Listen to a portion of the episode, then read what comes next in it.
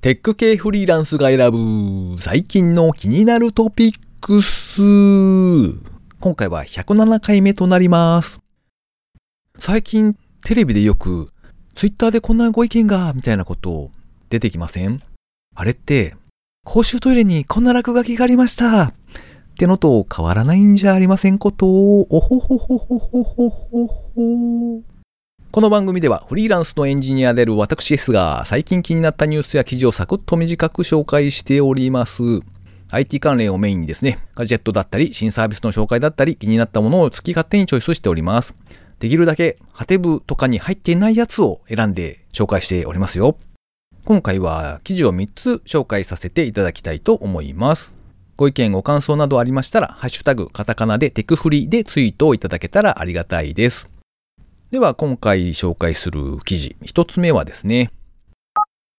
電流で雑草を枯らす、世界初除草剤不要の精密除草ロボット開発へ、アグリジャーナルさんのサイトに掲載されていた記事ですね。除草剤の利用をですね、削減する防草ロボットっていうんですかね。草を防ぐと書いて防草と読むんだと思うんですが、そのロボット開発がですね、各国で進んでいるんだそうです。イギリスでは電流で雑草を枯らすロボットの開発に成功したんだそうですね。コンピュータービジョンによって雑草と農作物を区別、そして雑草だけを取り除く小型ロボットディックというものがあるそうで、自動で検知した雑草に電流を当てて熱によって根っこまで枯らすという仕組みだそうです。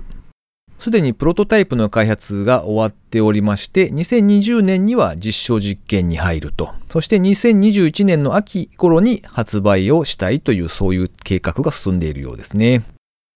では二つ目ですね。ドローンで病院に血液届ける救命ベンチャージップライン。日本からアフリカへ現地取材。C ネットジャパンさんに掲載されていた記事ですね。ルワンダ各地の病院から依頼が来ると、血液パックを入れた専用ケース。それをですね、飛行機型のドローンで配送するという仕組みがあるんだそうです。病院の上空に到着すると、パラシュート付きのケースを投下するということなんだそうですが、これをですね、アメリカの救命ベンチャー、ジップラインという企業が展開されているそうですね。2016年10月から始まっている医療サービスだそうで、2時間かかっていた血液の配送時間が15分に短縮されたんだそうです。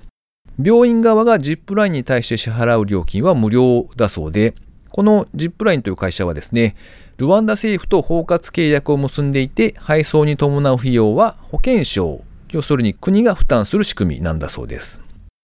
記事の中にはですね、アフリカの奇跡と呼ばれたルワンダの急成長なんかのお話も書かれていてですね、なかなか興味深い記事でした。興味がある方は一度読んでいただけたらと思います。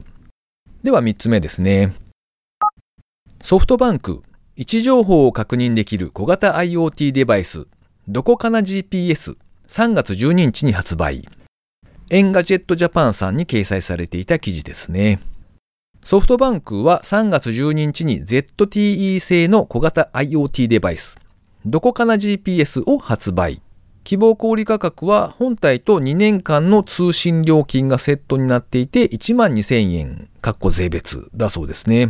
ちなみに3年目以降は月額400円がかかるようです。で、この製品はですね、GPS 機能を搭載した小型の IoT デバイス。スマートフォン用のアプリを通して離れた場所から位置情報を検索できるんだそうです。ちなみにサイズはですね、47mm×47mm で厚さが 15.5mm だそうですね。重さが約 34g ということだそうで、まあ、手のひらに乗せるぐらいの大きさなのかな。うん、これはあれですね。スパイごっこが楽しくなるやつですね。